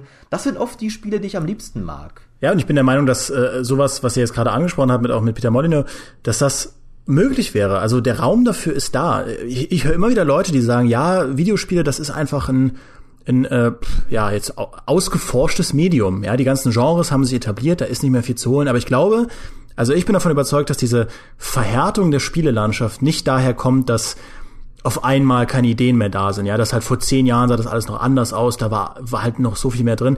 Ich glaube, es kommt einfach daher, dass Videospiele so ein Massenmarkt geworden sind, dass dass das eben dadurch einfach eingeengt wurde. Ja, dass Spieleproduktion so eine, also eine wirtschaftlich so furchtbar komplizierte Sache geworden sind, Dadurch sind bestimmte Dinge einfach nicht mehr möglich, bestimmte Experimente einfach nicht mehr möglich, gerade wenn es um viel Geld geht, weil da eben auch sehr viele Arbeitsplätze dranhängen. Ich kann das ja schon verstehen. Ähm, aber ganz ehrlich, wenn die Filmindustrie es schafft, 120 Jahre nach äh, Beginn ihrer äh, Karriere immer noch revolutionäre neue Filme zu machen, äh, die irgendwas machen, was halt vorher noch nicht da war. Da kann mir keiner erzählen, dass das bei Videospielen, dem äh, nachweislich besten Medium auf der ganzen Welt, dass das da nicht mehr möglich ist. Also kann mir einfach niemand erzählen. Und das, äh, dass es halt alles nur im Indie-Sektor passiert und so. Ich, ich mache halt diese Unterscheidung in meinem Kopf nie. Ich will einfach immer nur Spiele sehen, die irgendwas machen, was mich überrascht. Ich gebe dem ja auch, ich gebe ja diesen ganzen Remasters, Fortsetzungen ihren Raum. Maurice, du hast es ja auch richtig gesagt. Ich bin also der nostalgischste Mensch, den ich kenne, ja, for, for, for better or worse. Ähm, und ich liebe das auch und ich freue mich dieses Jahr, glaube ich, auf kaum ein Spiel, so wie auf Fire Emblem Echoes, was einfach nur ein Remake ist vom zweiten Fire Emblem, das nie jemand gespielt hat, weil es nur in Japan rauskam für das NES. Also mich macht sowas total wild. Ich freue mich da so drauf. Aber trotzdem will ich halt nicht wieder bei der E3 da sitzen und mir denken so, ach je, ach okay, Mhm, kommt jetzt noch ein neues Need for Speed. Ah ja, okay, und das wird jetzt das beste Need for Speed, das es bisher gab. Ah, und es gibt eine Open World, aber die ist jetzt tagsüber, nicht mehr nachts. Aha, okay. Also, wisst ihr, was ich meine? Das ist, und dann nennen sie es, weiß ich nicht, äh, Porsche. Need for Speed Porsche, Punkt, ja. Also dann schreiben sie gar nicht mehr, das ist irgendwie ein Reboot von Need for Speed Porsche, sondern es ist halt Need for Speed Porsche in Klammern Criterion. ähm, ja, und da habe ich, also das so, ich will halt nicht wieder vor der E3 sitzen und dass das halt dann so abläuft. Da, da werde ich grummelig. ja. Und dann, dann müsst ihr das wieder aushalten. Ja, ja das, du, du gingst uns immer ziemlich auf die Nerven. Ja. Also ich stimme dir ideologisch stimme ich dir ja voll zu. Also äh, nichts in, in dieser in dieser Tirade, dass ich nicht genauso unterschreiben würde. Ich finde aber, man sieht halt doch auch oft Beispiele dafür dass es einen großen Teil der Spielerschaft gibt, der sehr änderungsresistent ist. Und ich finde, das sieht man vor allem in Multiplayer-Spielen. Zum Beispiel MOBAs sind, finde ich, das beste Beispiel dafür, dass in, in, in diesem Genre es noch nicht mal bislang geklappt hat, wirklich dauerhaft ein anderes Kartenlayout zu etablieren, als das, was damals das Original Dota hatte. Also es gibt andere Karten, es gibt auch MOBAs mit anderen Karten wie Heroes of the Storm, aber ich würde mal behaupten, wahrscheinlich 75% aller MOBA-Partien werden in Dota 2 und League of Legends auf derer jeweiligen Standardkarte gespielt. Mit den drei Lanes, exakt symmetrisch gespiegelt, dem Fluss in der Mitte. Und mal ganz abgesehen davon, dass eben es völlig absurd ist, also jedes, jedes MOBA, das mal versucht hat, ein bisschen vom Genre-Standard abzuweichen, ist komplett gescheitert. Die einzigen, die es geschafft haben, sind Blizzard. Also es brauchte eine der größten Firmen der Welt, um überhaupt in diesem Genre ein bisschen Innovation reinzubringen. Und selbst das ist dann nicht so erfolgreich gewesen wie äh, League of Legends oder Dota, obwohl Blizzard historisch lächerlich gut darin ist, ein bestehendes Genre zu nehmen, ihm seinen eigenen Stempel aufzudrücken und prompt zum erfolgreichsten äh, Platzhirsch auf dem Markt zu werden. Aber da haben selbst die das nicht geschafft. Ich glaube also, es ist bisschen schwerer mit der Innovation als der Idealist in uns vielleicht glauben mag man. Ja, na klar, man darf da halt nicht die Hände mit äh, dem Ei verwechseln, äh, dass natürlich das irgendwo auch eine Reaktion ist auf die Nachfrage, die von uns Spielern ausgeht. Also ich zeige jetzt nicht auf die Publisher und sage, ihr bösen Publisher, ihr wollt immer nur Geld machen und seid deshalb nicht kreativ. Also das ist eine durchaus komplexe Du zeigst auf die Spieler, ihr seid alle dumm und scheiße, Exakt. wünscht euch doch mal bessere Spiele, seid wie ich. Und ich finde, im e gut im E-Sport-Bereich, das ist halt eine, eine spezielle Kategorie, äh, weil du halt auch beispielsweise beim Fußball ja nicht permanent die Regeln änderst, was ich absolut toll finde. Ja, also beziehungsweise toll fände. Fußball wäre so viel cooler, wenn die vier Tore statt zwei auf einmal machen würden. Äh, aber aber jeder Mensch, der Calvin Ball, jeder Mensch, der, Calvin der Fußball Ball. Man denkt sich die Regeln aus, während man spielt. Ja, das wäre oder so. einfach mal Blood Bowl spielen statt American Football. Ja, ähm, aber aber ich gebe zu, ich habe auch absolut keine Ahnung auf diesem Feld, von daher, äh, bevor Micha jetzt sauer wird. Ähm, aber klar, dass man da halt sehr, sehr ähm, langsam irgendwelche Regeln ändert und so, das kann ich schon verstehen.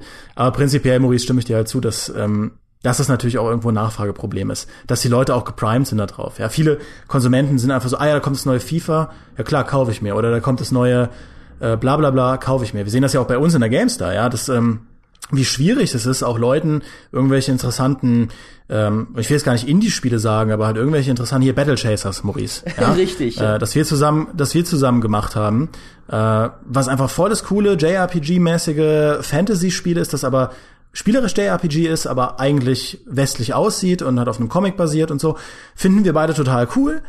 Ist fast unmöglich, den Leuten zu verkaufen. Gut, das ist jetzt auch keine, also es ist auch nichts, wo man sagen kann, das macht irgendwas absolut revolutionär neu. Aber wir haben ja auch häufiger mal Spiele, die wirklich einen anderen Spin haben. Und es ist schwierig, die so an den Mann zu bringen. Das siehst du ja auch bei den Steam-Charts. Ja, die, die verändern sich ja im Prinzip nur, wenn also wirklich ganz große, heiße Dinger gerade kommen. Und sonst sind halt die Top 10 bei Steam, also mehr oder weniger, ich weiß nicht, ich habe, glaube ich, Anfang des Jahres 2017 eine News geschrieben, dass ein Großteil der Spiele, die äh, jetzt so die erfolgreichsten Spiele 2016 waren, von 2015 stammen. Äh, weil die halt einfach Dauerbrenner sind. Ja, und da kommt dann halt nichts Neues. Und das ist einfach gerade auf dem PC das Gros der PC-Spieler, die, die dann auch da nicht so ein Interesse haben. Ja, die, die in erster Linie, also die halt gerade noch genug Interesse haben, um zu schauen, ah ja, da kommt ein neues äh, Skyrim raus, ja, cool, gucke ich mir mal an. Äh, also das ist schon schwierig. Ich denke, was man da aber auch sehen muss, der Spieler agiert ja genauso wirtschaftlich wie der Publisher. Der Publisher, bevor er Millionen in ein Spiel steckt, will natürlich ein bisschen eine Gewissheit haben, dass da was bei rumkommt am Ende. Und ein Serienname ist eine gute Gewissheit. Und genauso geht's ja dem Spieler, der vielleicht nicht das Budget hat, sich jeden Monat irgendwie fünf bis zehn Spiele zu kaufen. Wenn dann da irgendwie, was weiß ich, ein, ein Schüler, der, der das von seinem eigenen Taschengeld oder selbstverdienten Geld bezahlen muss, äh, 60 Euro hinblättern muss, der will dann vielleicht auch vorher bisschen die Gewissheit, dass er dafür auch was bekommt. Und dann kauft er sich halt eher das neue FIFA, weil er weiß, FIFA hat ihm immer Bock gemacht. Es wird ihm auch weiter Bock machen, als äh, jetzt irgendwas komplett Neues und Abgedrehtes wo er dann seine 60 Euro aufs Spiel setzt. Ich meine, das ist heutzutage ein bisschen einfacher geworden durch Steam Refunds zum Beispiel, dass du da zumindest mal reinschauen kannst. Aber trotzdem, also ich glaube, Spieler denken da ganz ähnlich wie Publisher und das ist völlig nachvollziehbar, dass du ein bisschen vorher schon wissen willst, das wird wahrscheinlich geil. Ja, also ich meine, das geht mir genauso. Ist zum Beispiel bei Halo Wars 2. Ja, da war ich so heiß drauf, einfach weil ich Halo so sehr liebe. Gut, das hat jetzt auch Storygründe, aber ähm, als jemand, der jetzt Strategiespiele nicht so nicht so aktiv verfolgt wie du, ähm, das ist halt was, da sage ich, ja klar, da, da gehe ich nach der Marke. Ähm, also ja, ich will das, ich will das wie gesagt nicht kleinreden. Ähm, aber trotzdem finde ich, dass halt so ab, Überraschungen ab und zu der Welt gut tun. Und sie können ja auch funktionieren. Das hat eben No Man's Sky im positiven Vorfeld gezeigt. äh, nur das, nur das Nachspiel war dann nicht so gut. Mhm. Trotzdem lieben wir einfach auch Remaster und Reboots dann am Ende. Und ich finde, um es mal wieder einzufangen, es ist tatsächlich, glaube ich, so, du verbindest oder jeder verbindet mit anderen Serien so seine großen Emotionen und die, die großen Erinnerungen. Und gerade die Serien sind es dann auch und die Spiele, die wir halt wieder erleben wollen, glaube ich. Das ist ja das immer, der Kern der Nostalgie ist ja nicht oft nicht das eigentliche Spiel, sondern einfach so das Drumherum, wie wir damals uns gefühlt haben, wie so unsere Lebensumstände waren, dann aber verbunden mit dem Spiel halt als mitprägendes Element einer Zeit. Und die, das wollen wir einfach wieder haben, dieses alte Gefühl. Und ich muss ehrlich sagen, wenn ich überlege, worauf freue ich mich denn jetzt so in diesem ganzen Remaster-Reboot-Ding, dann ist es alles, was gerade mit System Shock gemacht wird. Sowohl System Shock 3, was ja Warren Spector wieder macht, dauert wahrscheinlich noch eine Weile, aber hey, neues System Shock, wie super. Und den System Shock Reboot vom ersten Teil, obwohl ich bei Reboots immer ein bisschen Angst habe, dass sie dann irgendwie zu viel Neues probieren oder zu viel ändern oder zu viel hinzufügen und dann passt es irgendwie nicht mehr, ist immer ein Risiko, aber trotzdem dieses System Shock wieder zu erleben, da freue ich mich einfach riesig drauf, weil es einfach tolle Spiele waren, die mich in meiner Jugend echt ewig vor den Monitor gefesselt haben und ich will die einfach wieder haben und wieder genauso erleben wie damals. Und ich weiß nicht, habt ihr noch irgendwelche, vielleicht abschließend irgendwelche Reboots, von denen ihr sagt, Mensch, oder Remakes, Remasters, Mensch, da freue ich mich jetzt mal richtig drauf, wenn das kommt. Also ich habe äh, auch Bock auf System Shock, weil ich System Shock nie gespielt habe. Und äh, ich habe nur geschaut, ich habe mir irgendwas so Retro-Reviews angeschaut und da habe ich nur gesehen, wie halt die Tastatursteuerung des allerersten System Shock aussah. ja, und genau. da habe ich keinen Bock drauf. Also sorry, da, also äh, bis ich das zum Laufen, bis ich das zum Laufen gebracht habe, das wird schon ein Riesenkrampf. Und dann auch noch so eine so eine super unintuitive Steuerung, die bei der ich mir die Finger verknote. Nö. Ja, und wenn da jetzt ein Remaster kommt, äh, äh, beziehungsweise ein Reboot in dem Fall, das halt solche Sachen fixt, dann sage ich ja, ja gern. Also ich will halt diesen Klassiker, den äh, Menschen wie du bis in alle Höhen feiern, äh, wahrscheinlich nicht zu Unrecht. Ähm, ich will den unbedingt mal spielen und dann, dann habe ich da auch Bock drauf. Und dann ist es halt, wie erwähnt, äh, auch Fire Emblem Echoes, weil Fire Emblem einfach eine der, der besten Spieleserien ist überhaupt. Äh, an Fortsetzungen freue ich mich natürlich auf äh, Battlefront 2, was ja auch irgendwo ein Reboot ist, weil es schon mal ein Battlefront 2 gab. ähm, äh, dass es hoffentlich ein besseres Reboot wird als das erste Battlefront. Ja, das war's bei mir. Interessanterweise, äh, ich weiß, wir sind jetzt schon bei den abschließenden Worten, aber Dimi hat noch mal was angesprochen, worüber wir noch gar nicht so wirklich geredet haben bislang, äh, nämlich, dass äh, wir haben immer aus der Nostalgiewarte hier diskutiert, aber natürlich sind ja Remakes auch oft ein Weg, etwas neu zu erleben, was du damals verpasst hast. Das äh, zum Beispiel jetzt System Shock oder für viele vielleicht auch Planescape oder sowas. Das ist, denke ich, auch noch mal ein, ein Wert, den sie oft haben, aber wo sie, finde ich, vielleicht auch oft nicht weit genug gehen, weil zum Beispiel jemand, der damals nie Baldur's Gate gespielt hat, dem wird auch das Remaster immer noch schrecklich altbacken vorkommen heute. Und äh, da, da ist dann sowas, da bräuchte man dann auch wieder, aber das ist ja auch wieder die Schlussfolgerung, die wir eh schon hatten, so Remasters wie das Halo-Ding dann war. Ja, aber um das was, einzuwerfen, ich finde, ich finde, ähm, das ist das, was ich meinte mit Restauration, das ist auch was, was ich an Remastern fantastisch finde. Dass in einer Zeit, in der viele Leute denken, es geht eh nur um äh, neuer, geiler, härter, dass halt alte Spiele genommen werden, äh, die auch wirklich gut waren und in einer Art und Weise neu aufgearbeitet werden, dass halt auch jetzige Generationen einen Klassiker aus den 90ern spielen können auf ihren HD-Fernsehern und im Prinzip diese Barrieren so weit runtergefahren werden, dass, dass auch die in den Genuss kommen von sowas oder vielleicht es genauso schätzen lernen wie wir. Also ähm, das finde ich super, ja. Das hat die Filmindustrie nicht hinbekommen, ja. Da sind die ganzen alten Stummfilme verbrannt und bis heute verloren, ja, also viele. Ähm, und ja, sag ich mal, äh, shame on you, Filmindustrie. Da sind die Spiele besser. So, Maurice, das musst du aber auch noch sagen, worauf du dich freust. Worauf ich richtig Bock hätte, wäre mal ein Remaster von Battle Realms ein wunderbares Strategiespiel, das du heutzutage leider, weil es 3D ist, nicht ganz so leicht äh, modbar ist anscheinend und dass du heute immer noch nur in grässlichen Auflösungen spielen kannst. Und da ist, da ha, habe ich so ein bisschen eine Leidensgeschichte, weil es seit Ewigkeiten geistert eine anscheinend irgendwie geupdatete Version durch Steam, zu der es auch schon Betas gab bei der niemand so genau weiß, was sie jetzt ändert, also wie weit sie das remastert. Ich hoffe, sie hat zumindest dann 1080p Support. Aber die halt seit Ewigkeiten jetzt irgendwie äh, wieder versumpft ist und anscheinend, äh, wenn überhaupt, äh, vielleicht auch nie erscheinen wird. Das heißt, also ich bin, ich bin gestraft, was, was meine Wunsch-Remasters angeht. Über, eins, über das ich mich jetzt aber tatsächlich sehr gefreut habe, obwohl ich jetzt die ganze Zeit darüber geredet habe, dass die Baldur's Gate-Dinger nicht gut genug waren, ist das Torment Remaster, weil mir das jetzt nach Tides of Numenera genau recht kommt weil ich richtig Bock drauf habe, wieder noch mehr von dieser Art von Rollenspiel zu spielen. Und da gibt's halt nicht viel außer das Original Torment, weil es vergleichsweise unvergleichlich ist. Und deswegen ist das eins, auf das ich auch gerade sehr gespannt bin. Was mich auch noch interessieren würde, wenn ich noch fragen darf, ist, gäb's denn Spiele, die ihr, wo noch kein Remaster angekündigt wurde, aber die ihr gerne remastert hättet? Also neben Blood Omen meinst du? Neben Blood Omen, genau. Also die, die damals äh, ihr vielleicht auch verpasst habt und heute unbedingt mal spielen wollen würdet. Ach Gott, so viele. Also nicht unbedingt, die ich verpasst habe, aber ich meine, allein schon Command Conquer, Ultima 7, es ist komplett konträr zu allem, was wir jetzt über Innovation und Kreativität gesagt haben. Es gibt so viele alte Spiele, die ich einfach nochmal gern in neuer Grafik erleben würde. Auch das erste Thief oder sowas. Also Dark Project damals. Es ist echt ich, also ich weiß gar nicht, wo ich da anfangen müsste. So viele. Remastert alles, liebe Industrie. Hört auf mit dem neuen Mist. Ja, macht einfach nur noch Remakes und Reboots. Dann bin ich total happy. Jetzt sind wir irgendwie ein bisschen von unserer Botschaft abgewichen, Micha. dem Anspruch an Remakes und dem Innovationsanspruch an die Industrie. Was ist daraus geworden? Ja, alles egal. Jedi Knight. Oh ja. Ah, ja. oh ja. Jedi oh Knight, ja. Äh, also, also dafür würde ich auf die dunkle Seite wandern. Ähm, und ich habe mir früher immer so Spiele wie Final Fantasy gewünscht, dass die mal für den westlichen Markt veröffentlicht werden. Aber das haben sie auch alles schon gemacht. Ja, auch da danke an Square. Äh, das war bis auf Final Fantasy V, das ist kein gutes äh, Remaster, das ist echt nicht, echt nicht schön. Aber alle anderen habt ihr gut gemacht. Und das erste Warcraft. Blizzard, ne? Hör mal. Und nicht, ja, das wäre auch cool. Ne? Und nicht die Grafik so hochziehen wie bei StarCraft, sondern richtig, ja, in der gescheiten Engine einfach das erste Warcraft nochmal, damit man die Anfänge dieser Saga nochmal erleben kann. Aber ach, was reden wir? Äh, mehr, mehr oder weniger eigentlich alle Blizzard-Spiele. Also Diablo, Diablo 2. Ja. All, alles. Das könnt ihr alles remastern. Man, und, äh, man könnte ja auch die alten Warcrafts mal als MMO probieren. Wow. Das wäre super. Gell? Obwohl, nee. Nee, ich glaube, äh, nee. Gell? Na. Pure, meint ihr nicht? Ja, okay.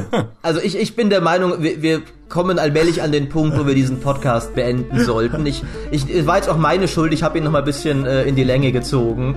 Ähm, abschließende Worte, Gentlemen. Ja, wir sind ja im Prinzip auch in, äh, im Prinzip, was sind wir, ein Reboot Ja. von einem älteren Podcast, richtig? So ist es. Stimmt. Ja, das stimmt. Und, und wir sind trotzdem kreativ und innovativ. Also wir sind im Prinzip das perfekte Beispiel für einen guten Reboot. oh, das hast du sehr schön gesagt, Demir. ja, gell? Ist mir gerade so eingefallen. Was für eine schöne Überleitung, um auch an dieser Stelle nochmal die lieben Zuschauer darauf hinzuweisen, dass es natürlich nichts Cooleres gibt, als Leute, die uns bei iTunes 5 Sterne geben. Oder uns auf Spotify hören, wo es uns ja inzwischen auch gibt. Nicht diesen Podcast, weil er ein Plus-Podcast ist, aber äh, allgemein. Ja, und ich sehe mich sowieso nur als Zwischenstopp der Geschichte. Das heißt, irgendwann werden drei junge Redakteure von GameStar zusammensitzen an Mikrofonen und den Podcast nochmal rebooten und genau diese Folge nochmal machen. Nur alles noch besser und moderner und mit Gehirnchips und Free-to-Play. Das war's für dieses Mal vom GameStar Podcast. Vielen Dank fürs Zuhören. Bis zum nächsten Mal. Ciao. Tschüss. Au revoir!